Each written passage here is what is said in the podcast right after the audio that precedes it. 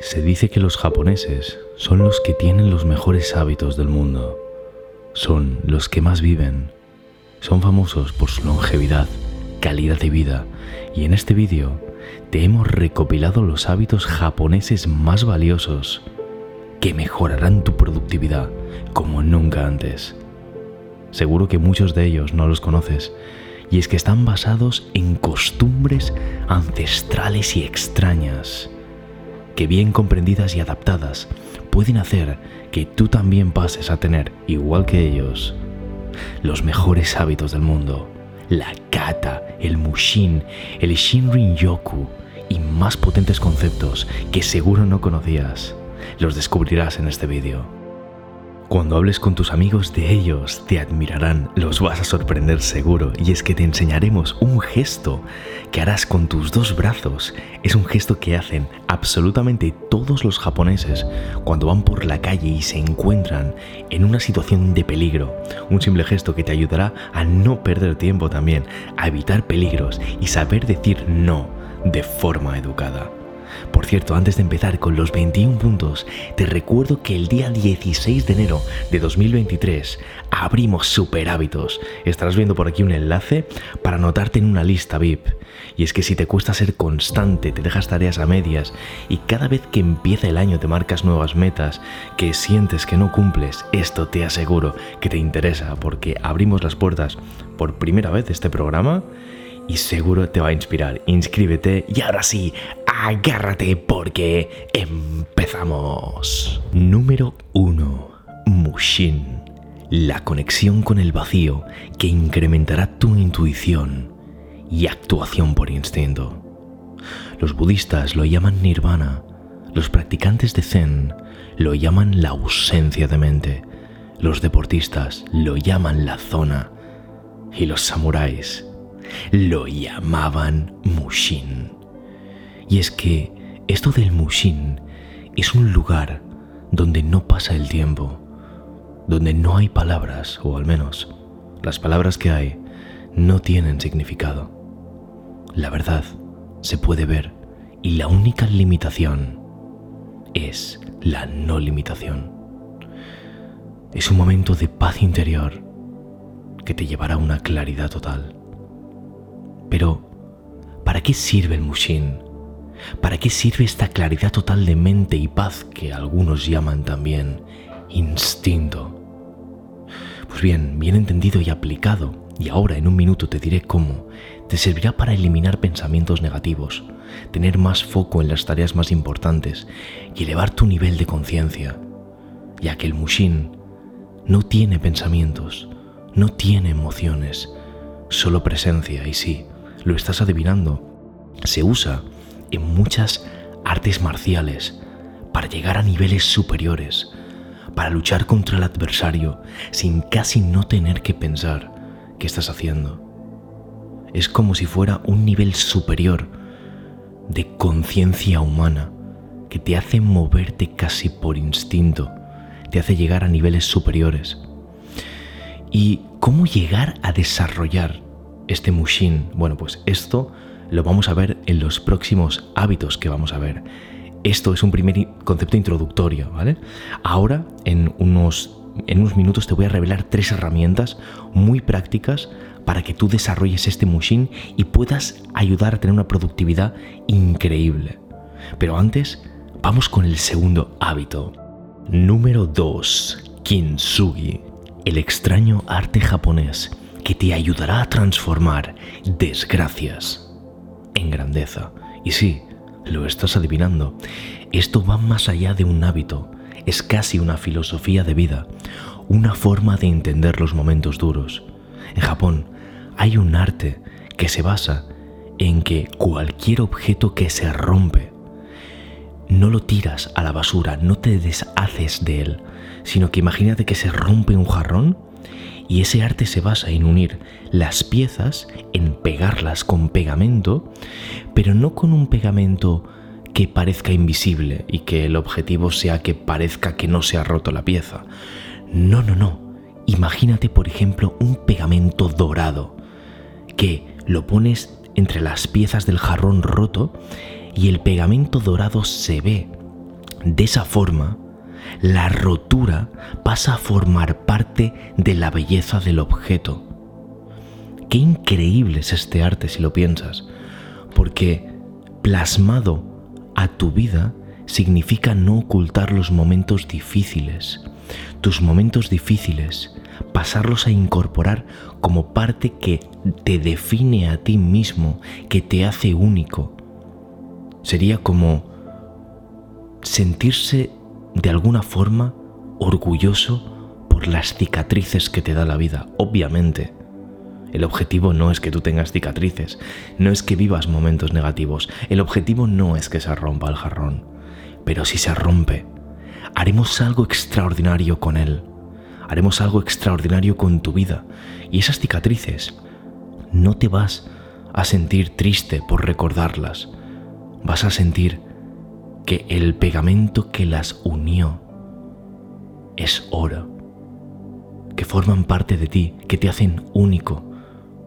No huirás de lo que te hace único y percibirás el error que puedas cometer en la vida, el fallo, el fracaso, como aquello que te distingue.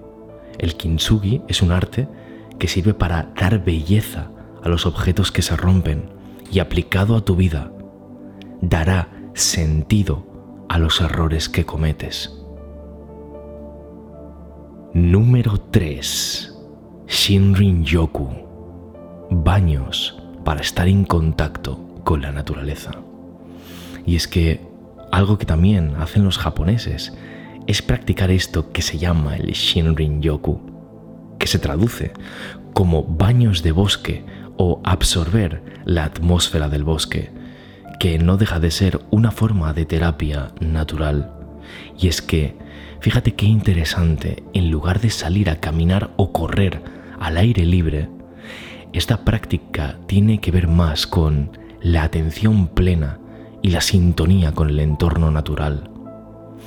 Cuando estás en la naturaleza, usas todos tus sentidos. Por ejemplo, sintiendo el viento o el sol en tu piel, viendo todos los tonos de verde en la hierba y los árboles, y escuchando el susurro del viento con las hojas. Cuando usas tus sentidos para sintonizarte con la naturaleza, tu mente y tu cuerpo se relajan. Y sucede algo muy parecido a lo que sucede en una meditación en comparación con estar en un entorno urbano. Estar en un entorno forestal, de naturaleza, está relacionado con una presión arterial más baja, concentraciones más bajas de la hormona del estrés y el cortisol, que son todo indicativos de sentirse más tranquilo. Y no te preocupes, no hay bosque cerca de donde tú vives. No hay problema. Cualquier escenario natural te servirá y es que según un estudio reciente, los sentimientos de bienestar y satisfacción con la vida mejoran después de pasar solo 20 minutos en un parque de la ciudad. Fíjate, un parque seguro que tienes cerca, pero si tienes un entorno cercano a un bosque, pues todavía mejor, pero te sirve cualquier cosa, apartado de sonidos de coches, sonidos de ciudad, cualquier contacto mínimo con el verde de la naturaleza puede servirte para aplicar este Shinrin Yoku. Y ya nos acercamos a desarrollar las tres herramientas para aplicar el Mushin, pero antes vamos a ver un divertido hábito que tiene que ver con lo siguiente. Número 4.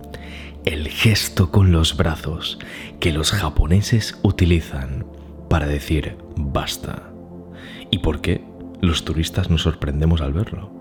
Y es que recuerdas que al principio te contamos que existe un gesto que los japoneses hacen para ganarse el respeto de cualquier persona. Bueno, pues es el siguiente curioso hábito o costumbre, y es el de los brazos en X. Es un gesto que utilizan habitualmente por la calle y algo que a ti te servirá para marcar límites en tu vida y mejorará muchísimo tus hábitos. Y es que Recuerdo unos amigos cuando fueron a Japón que les sorprendió algo que sucedía con los japoneses. Los japoneses tienen un carácter muy introvertido y habitualmente la gran mayoría de ellos no saben hablar inglés. ¿Qué pasa? Que cuando viene un turista les habla inglés, para ellos es un lenguaje súper diferente, no entienden absolutamente nada. Eso unido a que la gran mayoría de ellos son súper introvertidos, y es que el carácter de introvertido está en la sangre del japonés, hacen que se sientan profundamente incómodos cuando hablan con un turista, alguien que no conocen, o lo perciben incluso como una situación de apuro para ellos.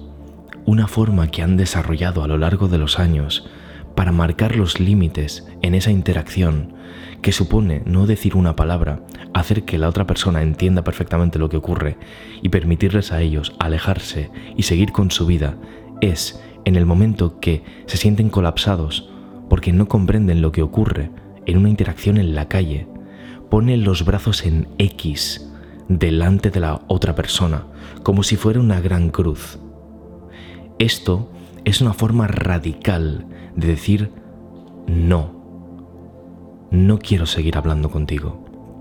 Fíjate, porque esto que puede ser básicamente una curiosidad que no sabías tal vez de la vida japonesa, para tus hábitos te puede servir de forma increíble, porque conecta con algo totalmente clave, la importancia de saber decir no, para mejorar tu productividad, para hacer que el tiempo que dedicas a lo que quieras dedicar sea tiempo elegido por ti y no tiempo elegido por otra persona. Fíjate, lo quería meter aquí dentro del vídeo porque creo que es divertido e interesante por si no lo conocías y además conecta con ese momento de saber poner tú los brazos en cruz ante las actividades que te distraen, ante los hábitos tóxicos. No hace falta que lo hagas literalmente lo de poner en cruz los brazos, pero ya me entiendes.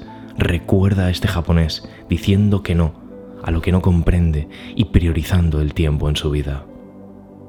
Y ahora sí, llegamos al número 5. Las tres herramientas japonesas para silenciar tu parte izquierda del cerebro y dejar de pensar tanto. Y es que sí, recuerdas que hace unos momentos hablamos del mushin, ese extraño concepto japonés que aplicado a las artes marciales te hace llegar a un estado zen, casi nirvana, de trascender. Y aplicado a la productividad te hace tener un foco increíble en aquello importante. Pues sí, vamos a ver cómo se aplica.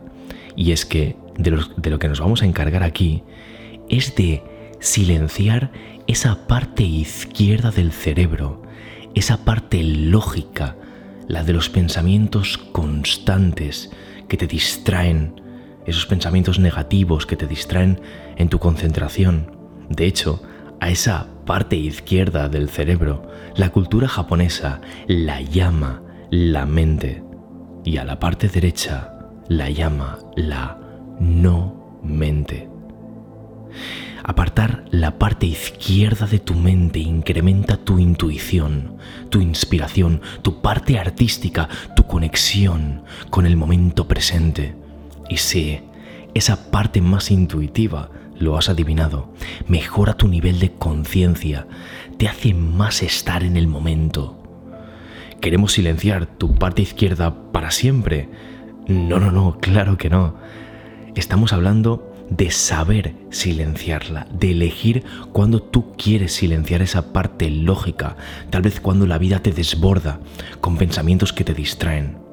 Así que vamos a ver tres potentísimas herramientas para silenciar la parte izquierda del cerebro, que son herramientas típicas japonesas que te van a ayudar a ti.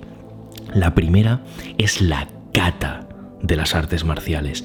La segunda, desarrollar el ojo del artista, es decir, ver como un artista. Y la tercera, ser uno con la piedra. Vamos a desarrollar cada una de estas herramientas para que tú las puedas aplicar en tu vida y conectarte con el momento presente a la hora de desarrollar buenos hábitos. Herramienta número uno, el kata de las artes marciales. Decía Masutotsu Oyama, para convertirte en un maestro del karate profesional, primero aprende las técnicas y los métodos, luego pule tu espíritu. Y es que el karate es el vehículo que te lleva de tu conciencia del día a día hacia tu conciencia espiritual. Mucha gente cree que la repetición constante de los movimientos en karate, hacer ese puñetazo todo el tiempo, la misma patada, para lo que sirve es para agilizar la memoria muscular del movimiento. Es decir, para que los músculos recuerden más fácilmente cómo se hace esa patada o ese puñetazo. Pero realmente no es el objetivo que subyace en esta práctica, sino que esa repetición del movimiento unida a una respiración coordinada persigue el objetivo de llevar al luchador a un estado de no mente. Cuando el practicante de artes marciales está entrenando para memorizar movimientos, lo que hace es que inconscientemente asocia el lugar en el que está al movimiento para recordarlo. Los maestros de karate, para evitar esto, cambian de lugar a los alumnos. A uno que está en un rincón de la sala, de repente lo cambian de lugar, para que no asocie el movimiento que aprende a los lugares físicos. incluso, seguro que lo has visto en algunas películas, algunos alumnos le estaban los ojos para que el ojo no vaya afuera, sino adentro, y el alumno asocie la conexión de los movimientos que aprende con su alma. De esa forma, el arte marcial conecta los movimientos que aprende el alumno en el karate, los simples y burdos gestos, como un simple puñetazo o patada con algo sagrado, con su espíritu. Y de esta forma, el alumno de ese arte marcial llega a una serenidad en la lucha que le hace libre de su parte izquierda del cerebro. Y aquí puede que digas, bueno, Miquel, todo esto es muy bonito, pero ¿cómo lo aplicamos? ¿Sabes? Recuerdo hace unos años cuando hacía tai chi y veía con sorpresa cómo algunos de los alumnos más avanzados hacían los movimientos casi fusionados con algo que no podía comprender. Habían practicado tanto y tanto que su cuerpo se movía sin pensar. Y esta es una de las verdaderas claves. La práctica constante hace que el movimiento dominado produzca un no pensamiento. Te lo repito, la práctica constante hace que el movimiento dominado produzca un no pensamiento. Esto es increíble si lo estás entendiendo, porque te hace ver que la práctica hace que por encima de dominar algo te permita hacerlo sin pensar y este es uno de los niveles máximos al que puedes llegar como maestro de un arte o de una especialidad. Recuerdo hace un tiempo, cuando practicaba constantemente magia, como sabes, yo era mago, era ilusionista, veía algo increíble que perseguía el ilusionista profesional. Perseguía llegar a practicar tan bien esa técnica mágica con tus manos, por ejemplo, haciendo trucos con cartas, volverte tan perfecto haciendo esa técnica mágica con tus manos que llegado el momento de hacerla ante público, tu mente pudiera estar en otro lugar que no sean tus manos. ¿Para qué? Para conectar más con el espectador, para conectar más con la historia que acompañaba el truco de magia. Fíjate qué increíble porque cuando llegas a este nivel, la mente puede ir a otros lugares que no sean a los movimientos físicos. Y te hace hacer prácticamente todo con instinto en lugar de con técnica. Herramienta número 2. Desarrollar el ojo de artista. O en otras palabras, ver como un artista. Recuerda que estamos dentro de las tres herramientas japonesas para silenciar esa parte izquierda del cerebro. Esta es la segunda. Betty Edwards, profesora e investigadora de Estados Unidos, descubrió algo increíble hace unos años. Algo además muy fácil de aplicar que te permitirá fácilmente conectar con tu parte más intuitiva y silenciar tus pensamientos negativos. Y conectar con ese mushin, nirvana o zen. Descubrió que dibujar objetos que conocemos boca abajo, por ejemplo, imagínate que dibujas pues una silla girada con las patas para arriba, ¿vale? Imagínate que la dibujas en un papel. Bueno, pues eso, cuando tú normalmente en tu cabeza esa imagen la tendrías del derecho, eso no es tan fácil como parece, ¿vale? De hecho, te animo aquí a que lo pruebes. Y es que aquí, la parte lógica de tu mente en la izquierda sufre mucho, lo pasa fatal. Pero claro, una silla podría ser relativamente sencilla de dibujar, pero algo un poquito más complejo seguro que te cuesta mucho más. Pero atención, porque pasa algo paradójico. Y es que mientras tu parte izquierda de tu mente lo pasa muy mal, la parte derecha se lo pasa pipa, le encanta, disfruta como una niña. Y es que para tu parte más creativa, dibujar algo al revés se convierte en un juego. Y en cierta medida es normal, ¿no? Porque la parte izquierda de tu mente es la creativa, la artística. Fíjate, es como si tuvieras una bicicleta, esto de parte izquierda y parte derecha de la mente, y estuvieras subiendo una gran cuesta de una montaña y fueras con la marcha que te permite subir en ir por terreno liso, pues te costaría mucho. A la que cambias de marcha y pones la de subir cuestas, vas mucho más fácilmente. Y con la mente sucede lo mismo. En este caso, dibujar esa silla al revés, utilizando la parte lógica de tu cerebro, sería como ir por la cuesta con la marcha de terreno liso. Lo pasarías fatal. Pero a la que haces el cambio en tu mente y ves el ejercicio como un ejercicio artístico, pasa a ser divertido, porque tal vez percibes lo que tienes que dibujar como algo abstracto, como algo en lo que no te paras a pensar si estás dibujando una pata de una silla o imagínate que quieres dibujar un paisaje al revés, no te planteas si estás dibujando una montaña al revés. Dibujas algo diferente, dibujas incluso los vacíos del dibujo y no lo que está relleno. Y pasa a ser casi un ejercicio de creatividad para ti que disfrutas solo con un cambio mental. Así que esta sería la, la segunda herramienta, desarrollar ese ojo del artista para algunos hábitos o para algunas tareas que realmente te cuesten porque aplicas demasiado tu parte lógica, te puede ayudar.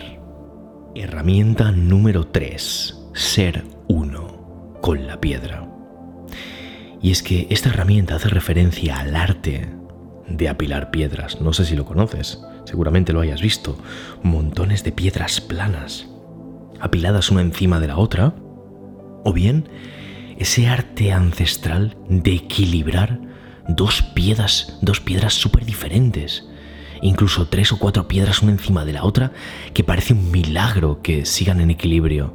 Bueno, pues el doctor Ernst Baund, en su libro Mushin, habla del arte de apilar piedras, cómo le servía a él para desarrollar su Mushin, su instinto para llenarse de paz y controlarse a sí mismo, lo cual le ayudaba enormemente en su productividad.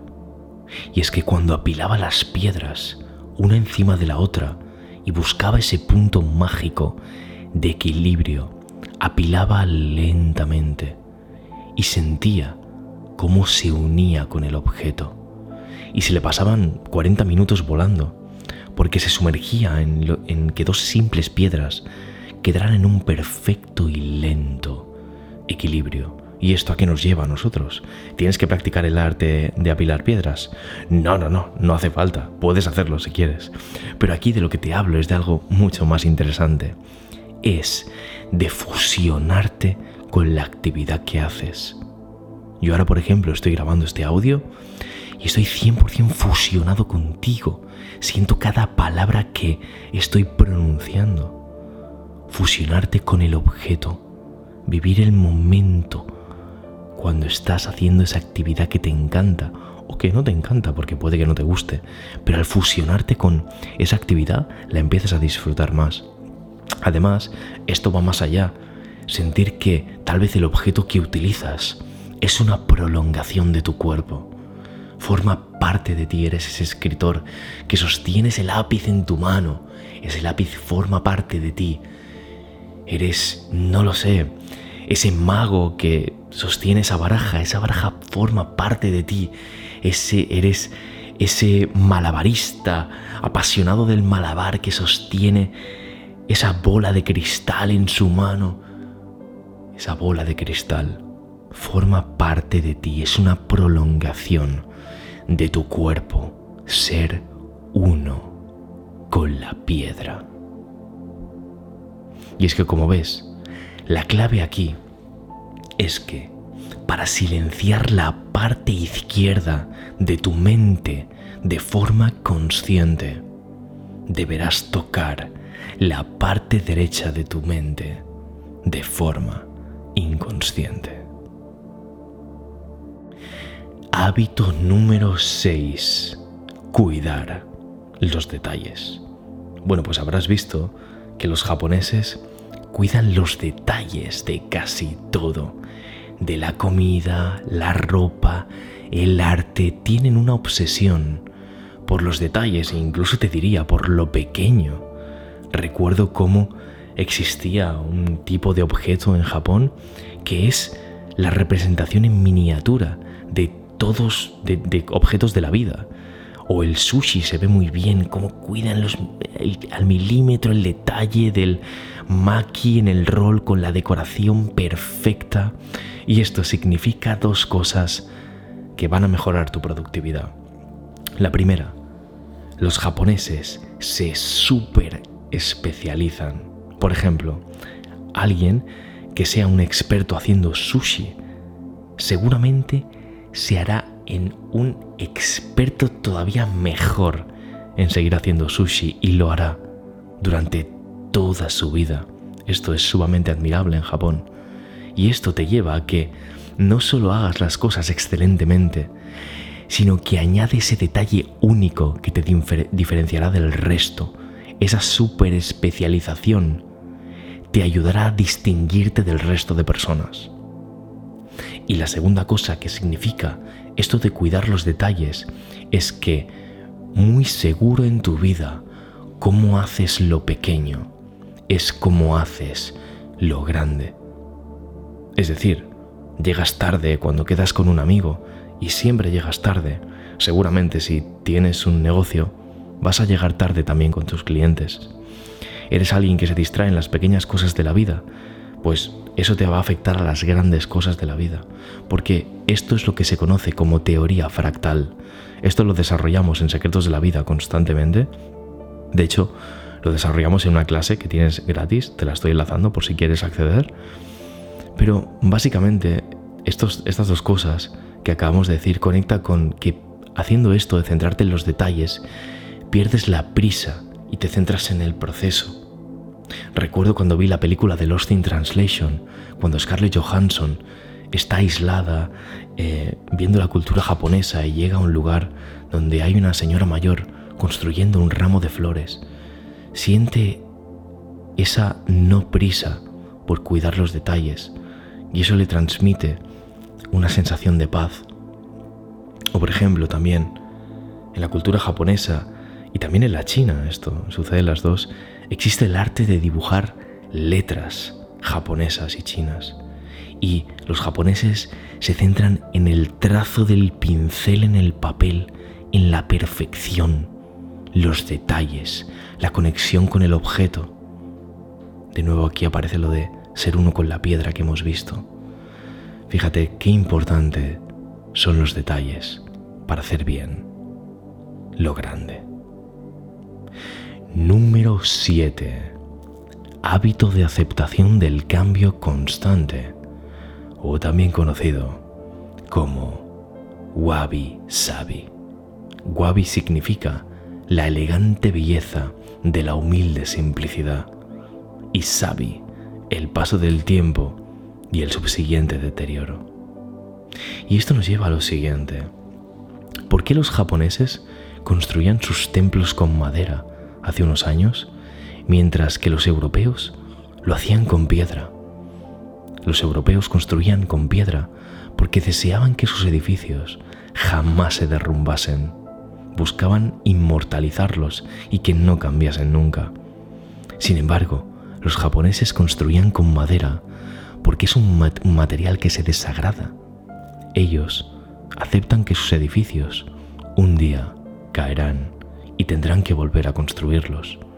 Aceptan el paso del tiempo, aceptan el cambio y la mejora. Esto es una aceptación de la no permanencia, de que no existe el fracaso ni tampoco el éxito. La casa sí o sí caerá y no pasa nada, es natural. Esto produce también un desapego con el resultado.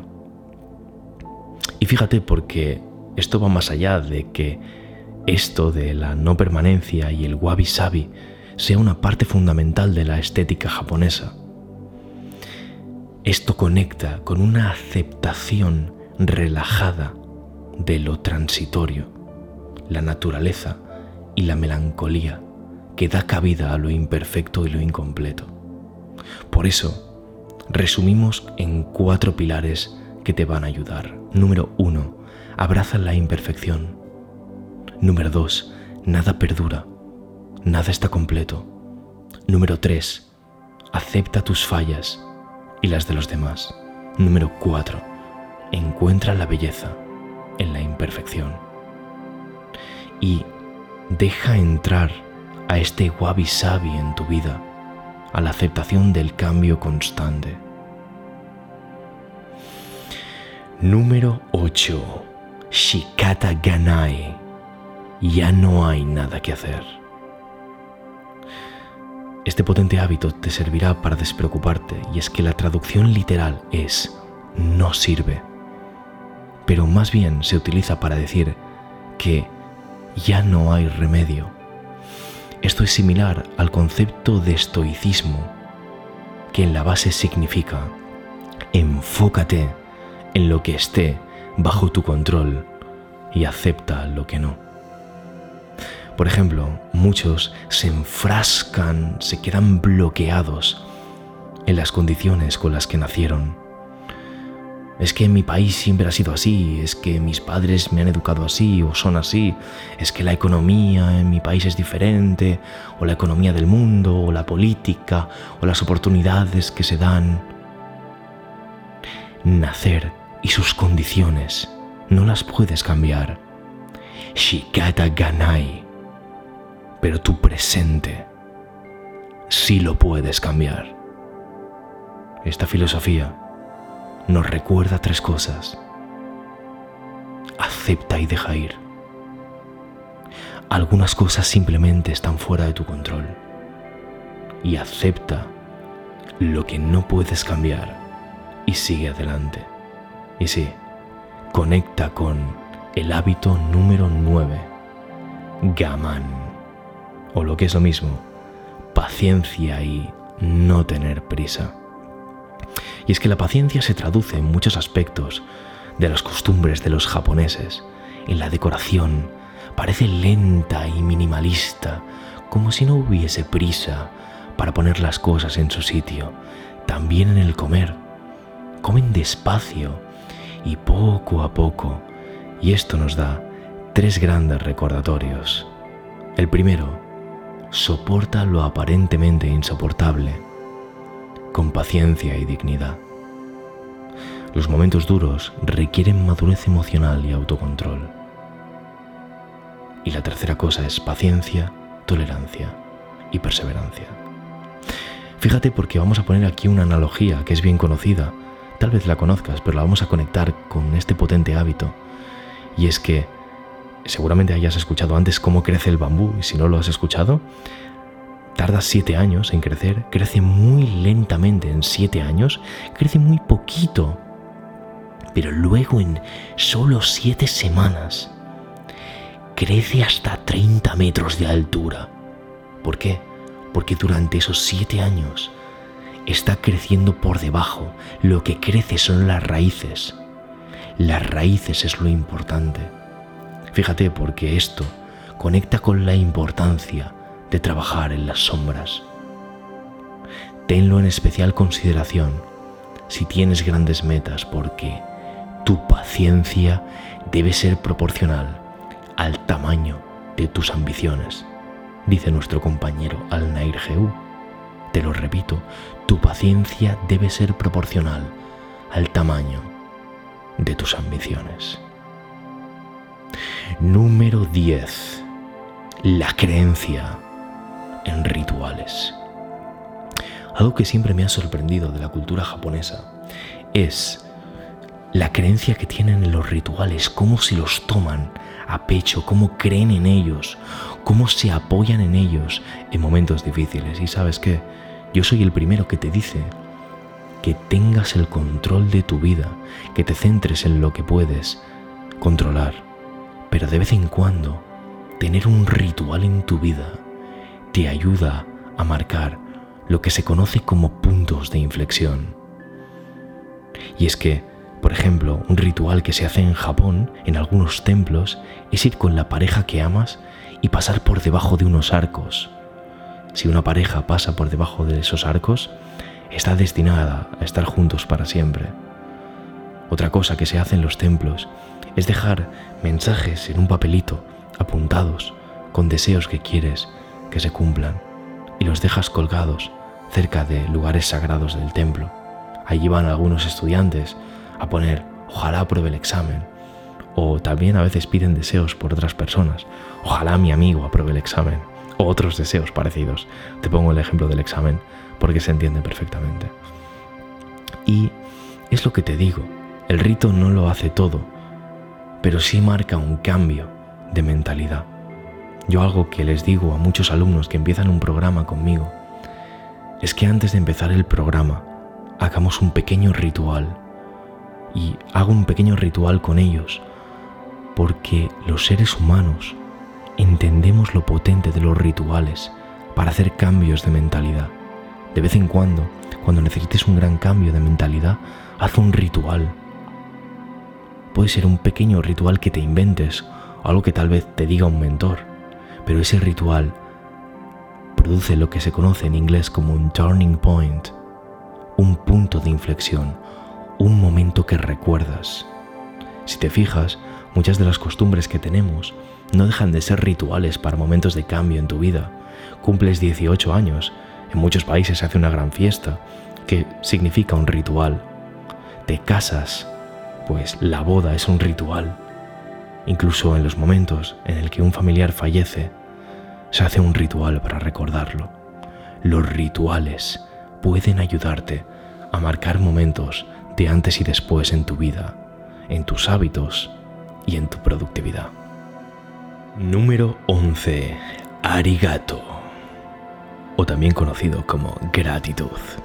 Y es que la gratitud también tiene grandes beneficios comprobados para tu felicidad hace que te enfoques en tu abundancia en lugar de en lo que no hay. Para tu autoestima te hace sentirte pleno. Para el éxito enseña a tu SARA, sistema de activación reticular ascendente, donde enfocar su atención, lo positivo, porque creas nuevas oportunidades de forma subconsciente. También mejora el sueño, reduce emociones negativas y cómo tú puedes aplicar la gratitud. Pues esto es algo muy típico japonés, dar gracias por todo. Ahora te pongo un ejemplo que tiene que ver con, eh, con la abundancia económica, es un ejemplo de Ken Honda. Pero esto lo puedes aplicar tú en cualquier momento de tu vida por dar gracias por lo que ya tienes. Al levantarte, al irte a dormir y empiezas dando gracias por cosas muy básicas de tu vida. Fíjate porque Ken Honda en el libro Happy Money habla de un hábito que se llama Arigato Your Money. Agradece tu dinero por la energía en la que se transforma. ¿Y cómo lo puedes aplicar tú esto? Pues en el momento de pagar un café, agradecer tu dinero por convertirse en un café que vas a disfrutar en compañía de los demás. E incluso pensar gracias en el momento de pagar. Y también al haberlo ahorrado tal vez ese dinero en un fondo de emergencia, puedes agradecerle porque te genera tranquilidad de que si sucede algo, tienes como solventarlo. Agradecer incluso al dinero incrementa, como ves, tu abundancia. Número 12. Respetan el espacio ajeno y eso produce un desapego, es decir, a los japoneses les encanta respetar el espacio de otras personas. Y más que amabilidad, me atrevería a llamarlo consideración, porque piensan demasiado en los demás. Bueno, nunca es demasiado realmente, pero lo que hace esto es que funciona mejor su sociedad. Por ejemplo, tiene mucho respeto por el espacio de las otras personas en el transporte público y nadie habla alto ni escucha música sin audífonos para no perturbar la paz social. Otro ejemplo, si preguntas cómo llegar a un sitio, lo más probable no es que te den indicaciones únicamente, sino que te expliquen y luego te lleven hasta el lugar. Y es que, ¿por qué llevar la consideración hasta ese punto? Para ellos, pues porque para ellos es lo correcto. ¿Entiendes? Esto es interesante. Desapegarte también de tener que estar rodeado de otra gente, desapegarte de las personas, respetar el espacio de tu pareja. Esto estamos traduciendo este hábito japonés a cómo tú lo puedes aplicar. Y esto nos lleva al siguiente hábito, hacer lo que crees correcto. Y es que los japoneses tienen muy claros sus valores y principios como sociedad, porque ellos valoran mucho la disciplina. Proverbio la disciplina, tarde o temprano, vencerá la inteligencia. Fíjate, porque eh, hace un tiempo eh, grabamos un vídeo de proverbios japoneses. No sé si se habrá publicado antes o después de este vídeo. Si está publicado estarás viendo aquí un enlace. Si no, lo verás en unos días. Pero sobre todo quiero que veas cómo la disciplina y la rectitud forman parte de sus valores. Bien claro la esencia que tienen actuar en base a su esencia. Y si tú haces esto, no tendrás dudas en actuar, tener clara tu esencia, tu base. Aún así, si te equivocas, sabrás que lo hiciste desde las mejores intenciones y principios. Esto es muy interesante porque no deja de ser a través de qué principios riges tú tu vida y construir hábitos, costumbres, metas en base a esos principios de vida que tú tienes. Muchas veces en Secretos de la Vida hacemos que los alumnos reflexionen sobre sus valores y reglas del mundo y de principios de vida para empezar a construir los cambios que queremos que construyan los alumnos en base a los principios del alumno. Así que este ejercicio lo puedes hacer. ¿Qué es aquello que forma parte de mis valores? ¿Qué es lo justo para mí? Y eso te llevará hacer lo correcto. Número 14. Simplificar para ahorrar energía. Esto se puede aplicar en la vida y en los obstáculos. En la vida puedes aplicar el minimalismo o el esencialismo para apartar física y energéticamente y mentalmente aquello que no aporta a tu vida reduciéndolo solo a lo esencial para tu salud y bienestar en todos los sentidos. Y para los obstáculos, te ayuda a buscar soluciones sencillas. Y es que a veces nos obcecamos en pensar que las soluciones tienen que ser complejas, ya que sentimos mucho peso en los obstáculos, y generalmente la solución más sencilla es la más acertada.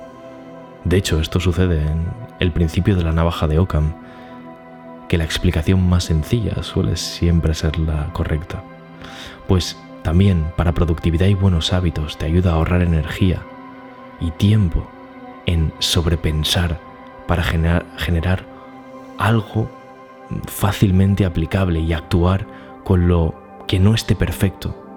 Ya corregirás el proceso más adelante, pero te ayuda a lanzarte, a actuar con lo que denominamos lo mínimo viable, lo que ya está más o menos bien.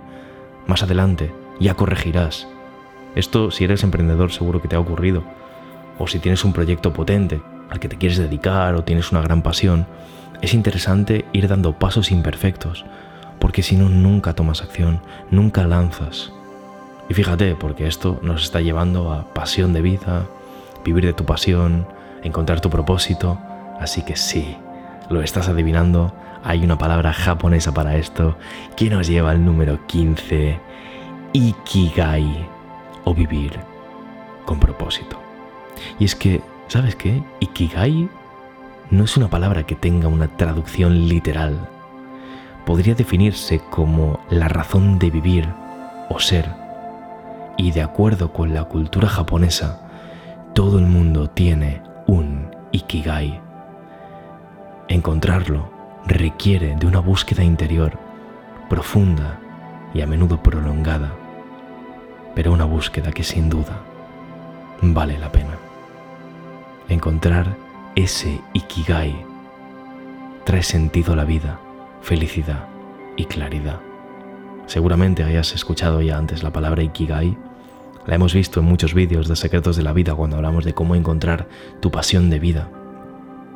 Aquí no la vamos a desarrollar, pero la rescatamos porque para los japoneses el tema del ikigai, de tu pasión de vida, es algo muy importante y es que no puedes construir hábitos sostenibles en el tiempo si de alguna forma el hábito no tiene una conexión o una coherencia con tu pasión de vida o propósito, si va en contra de esa pasión de vida, no es sostenible a lo largo del tiempo. Número 16. Buscar y generar belleza puede ser una fuente para inspirarte.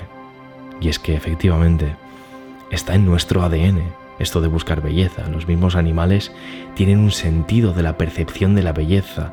No es por nada que el pavo real tiene ese gran plumaje, ni las aves sus cantos característicos, ni sus colores, ni bailes para atraer a otras aves. Y si buscas y generas belleza en tu día a día, esto será una fuente de inspiración y bienestar. Y es que, ¿cómo te sientes cuando tu habitación u oficina están hechos un caos? Bueno, pues el caos físico genera caos mental y está comprobado que afecta anímica y cognitivamente. Sin embargo, si hay, si hay cierta belleza como arte, orden y naturaleza, tu mente también cambia. Así que esto de generar belleza es algo que se ve también en el arte japonés, tan pulcro, tan limpio todo, tan perfecto. Saben lo bonito del orden, para seguir construyendo buenos hábitos. Número 17. Cuidar tu chi, o lo que es lo mismo, no perder el tiempo en cosas que drenen tu energía. Y es que tu tiempo y energía son tus recursos más valiosos, no vuelven, se van con cada segundo. Y una energía bien destinada a través de un tiempo determinado es igual resultados óptimos. Y los resultados negativos vienen de la misma fórmula, pero con energía mal destinada. Fíjate porque esto se aplica tanto a actividades, cosas, pero también a personas que drenan tu energía sin aportar nada a tu vida. Y según algunas creencias, incluida la japonesa, el chi es la energía que tenemos en la vida. No se puede generar más y cuando el chi está enfocado en algo, fluimos. Sin embargo, cuando el chi está disperso, nos encontramos mal, emocional, física y cognitivamente. Cuidar tu chi te dará esa claridad, te dará ese ahorro de energía y sobre todo ese encarrilamiento de la energía que tú tienes en las cosas a las que debe ir destinada. Número 18. Motanai o virtud de no desperdiciar. Esto del Motanai tiene la raíz en el Shintoísmo, que es la creencia de que todo, incluso lo inerte, tiene un espíritu. Además, Japón, después de las calamidades de la Segunda Guerra Mundial, quedó en terribles condiciones por la guerra, y esto los llevó a usar más inteligentemente sus recursos y apreciarlos más. En Japón, de hecho, se come hasta el último arroz del plato, el último granito de arroz, se come. Pero no solo se trata de comida, también se utiliza esto para a la hora de tirar la ropa, muebles o bienes similares que se pueden seguir usando. Motanai comprende el no apreciar y ofender a la gente que trabajó para crear aquello que estás consumiendo, alimento u objeto. Por ejemplo, para el arroz, hubo gente que lo cultivó, transportó, vendió, lo cocinó. Desperdiciarlo es falta de humildad y gratitud. Nada debes dar por sentado. Es por eso que verás que en su cultura culinaria utilizan hasta el último recurso para preparar algo. Y esta expresión no solo es para lo material, como te digo, también para el tiempo y energía. Y en base a esto se desprenden tres reglas muy claras. Número uno, no desperdicies. Número dos, todo merece respeto y gratitud. Número tres, reconoce el valor en lo que te rodeas. Además, esto del motanai y de la conexión con el shintoísmo y la creencia de que todo, incluso lo inerte, tiene espíritu, nos conecta con algo que se puede ver en la película de la princesa Mononoke, una película increíble de animación, donde en esa película se hablan de los espíritus que hay en el bosque, el espíritu del rinoceronte, del jabalí, del lobo, y la protagonista conecta con estos espíritus del bosque y contacta como premio con el más sabio de ellos. Conectar con los espíritus de la naturaleza, con ese más allá, con eso inerte, te hará conectarte con el entorno más natural. Número 19. Hábito ganador o Gambaru. Dar lo mejor de ti. Y es que suele traducirse este dar lo mejor de uno de una forma un tanto particular para el japonés y es que tiene una implicación más amplia y abarca lo siguiente, trabajar muy duro y tenazmente en tiempos difíciles, comprometerse plenamente con algo y llevarlo a su fin, hacerlo lo mejor posible o soportar incluso con coraje la adversidad. Y es que esta expresión de Gambaru conecta con la persistencia, tenacidad, perseverancia y trabajo duro. No obstante, hay que dar un importante matiz. Dar lo mejor de ti siendo humano, siendo una persona. No eres un robot. Y sí, tienes tus límites. Da lo mejor, considerando también tu salud y bienestar. Número 20. Hara Hachibu. Come el 80% de tu capacidad. Y es que comer menos para vivir más, se dice. Y es cierto, y es que las personas tendemos a comer hasta estar llenos, y más en un buffet libre. Y esto va de lo siguiente para el japonés. Es comer, pero no hasta llenar el total de tu capacidad. Y es que Hara Hachibu consiste en comer solo hasta el 80% de lo que puedas. O lo que es lo mismo, comes hasta que dejes de tener hambre, no hasta estar satisfecho y lleno. Esta es una consecuencia directa para una mayor longevidad y para no engordar. Y te animo a que te hagas la siguiente pregunta cuando estés eh, comiendo y hayas finalizado. Y de esa forma vas a desarrollar este hábito de no comer más de lo que debes. Y es, acabas de comer y podrías hacer un sprint podrías correr a toda pastilla muy rápido. Si no, porque estás lleno y te encantaría tirarte en el sofá y si puede ser ir rodando hasta el sofá y quedarte apalancado sin moverte, es que has comido demasiado. Pero si podrías moverte ágilmente, que no te digo que lo hagas después de comer, pero si podrías, es que has comido de forma correcta aplicando este Harahachi Bu. Y es que una guía rápida para comer rápido según japoneses también, y esto va conectado, comer variado, fresco, despacio y prestando atención a la comida, comer hasta saciarse, no hasta llenarse, siguiendo con algunos hábitos que hemos visto hace un momento. Número 21. Obaitori. Este es un término precioso, y es que todos hemos escuchado la frase, no te compares con los demás. Y es cierto, pero Japón lo ha llevado como arte y filosofía. Obaitori se escribe con letras y cada una de esas letras son símbolos que por separado significan flores en idioma japonés. Flores que es como si fuera una palabra que está formada por flores, para que me entiendas, ¿vale? Esto es difícil de explicar.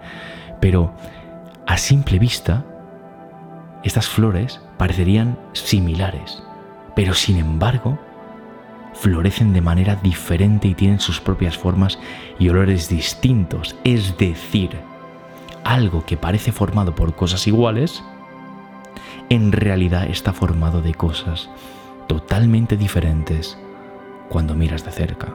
Por lo tanto, el concepto de Ubaitori refleja que, así como las flores crecen y florecen a su ritmo y a su forma, las personas también, y que todos somos únicos y debemos estar orgullosos de eso que nos hace únicos.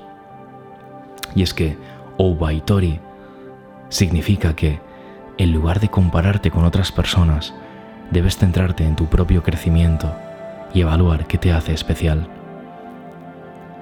Siempre que nos comparamos, nos comparamos para perder. Por eso, Theodore Roosevelt dijo, la comparación es el ladrón de la alegría. Y eso nos lleva a las cinco formas de llevar el Obaitori a tu vida diaria. Número uno, sé amable contigo mismo. Número dos, sé agradecido por lo que tienes. Número tres, cambia la forma en la que usas las redes sociales, pues son la mayor fuente de infelicidad por comparación. Número 4. Comprende sin juzgar que cada uno tiene sus propias circunstancias, es decir, usa tus ventajas y acepta que los demás usen las suyas. Número 5. Alégrate e inspírate de los éxitos de los demás. Y es que la envidia es reflejo de escasez y la alegría por los demás es reflejo de abundancia. Recuerda que cada persona florece a su tiempo y a su manera. Muy importante, te hemos preparado un hábito secreto oculto. Hay un hábito 22 secreto pero antes te recordamos que el día 16 de enero abrimos Super Hábitos en Secretos de la Vida. Ahora estarás viendo un enlace, anótate en la lista VIP para no perdértelo.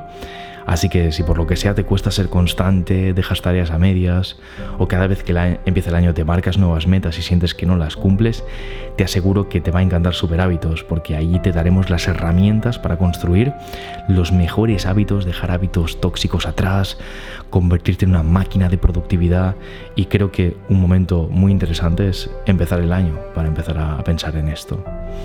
Y así llegamos a este hábito oculto que te hemos querido poner al final, que es algo que se ha conocido mucho de Japón, que es el tema del kaizen o mejora continua. Y es que el kaizen es un recurso originalmente desarrollado para el ámbito industrial. Proviene de kai cambio y zen, bondad, algo bueno o mejor. Y es la búsqueda permanente de la mejora continua. En resumen, el método Kaizen identifica dos grandes pilares, aquello que nos aporta valor, expectativas y necesidades, tanto propias de los clientes como de la organización. Y la forma de aplicarlo en la vida diaria es introducir poco a poco mejoras que aporten más valor para ti y para los demás, y que aporten valor constantemente, sigan provocando mejoras a través del tiempo y la cantidad de ese valor. Pero sobre todo el Kaizen, para mí, se interpreta como ir dando pasos pequeños que avancen, que te den avances en tu vida y ir a hacerlo de forma constante. Para mí el Kaizen conecta con el largo plazo y con el efecto compuesto. Cuando haces pasos pequeños pero constantemente abrazas el largo plazo, no tienes prisa por conseguir grandes resultados, porque sabes que esos grandes resultados están totalmente ligados a la constancia y a esa mejora constante aplicando el Kaizen. Esto no lo desarrollo porque lo explicamos constantemente en Secretos de la Vida, pero déjame que te avance los nueve mandamientos Kaizen que consideramos. Número uno, abre tu mente para cambiar. Número 2. Siempre ataca a los procesos, no a las personas. Sucede algo malo con alguien, seguramente puede que haya un proceso que ha provocado eso malo con alguien y tal vez no sea culpa de la persona. Número 3. Busca soluciones sencillas. Número 4. Si está roto, arréglalo. Número 5. Utiliza la creatividad, no el dinero. O al menos primero la creatividad y luego el dinero. Número 6. Los problemas son oportunidades disfrazadas. Número 7. Corregir la causa raíz. Pregunta por qué cinco veces en lugar de quién. Número 8. La sabiduría de muchos es mejor que el conocimiento de uno. Número 9 no hay un destino final en el viaje. Y sobre todo, para acabar este potentísimo vídeo de hábitos japoneses, quiero que recuerdes lo siguiente. Recuerda que hay tres tipos de persona. Aquellos que no ven lo que es visible. Aquellos que sí ven lo que es visible. Y luego está un tercer tipo de persona menos habitual y muy raro, aquellos que ven lo invisible. Fíjate porque esta última frase conecta con el concepto de Mushin que hemos desarrollado en este vídeo. Espero que te haya gustado. Si te ha gustado el vídeo, deja un pulgar arriba, lo apreciamos muchísimo y nos ayuda para seguir viendo qué os gusta del canal. Suscríbete si es primera vez que estás en Secretos de la Vida y recuerda que el día 16 abrimos Super Hábitos, solo estará abierto 7 días. Vas a ser de la primera eh, promoción de alumnos cuando entres, así que atento esos días, estarás viendo un enlace, inscríbete en lista preferente. Nos vemos dentro, espero que te conviertas en alumno de Secretos de la Vida. Y también si es primera vez que ves los vídeos del canal, suscríbete por supuesto al canal de Secretos de la Vida.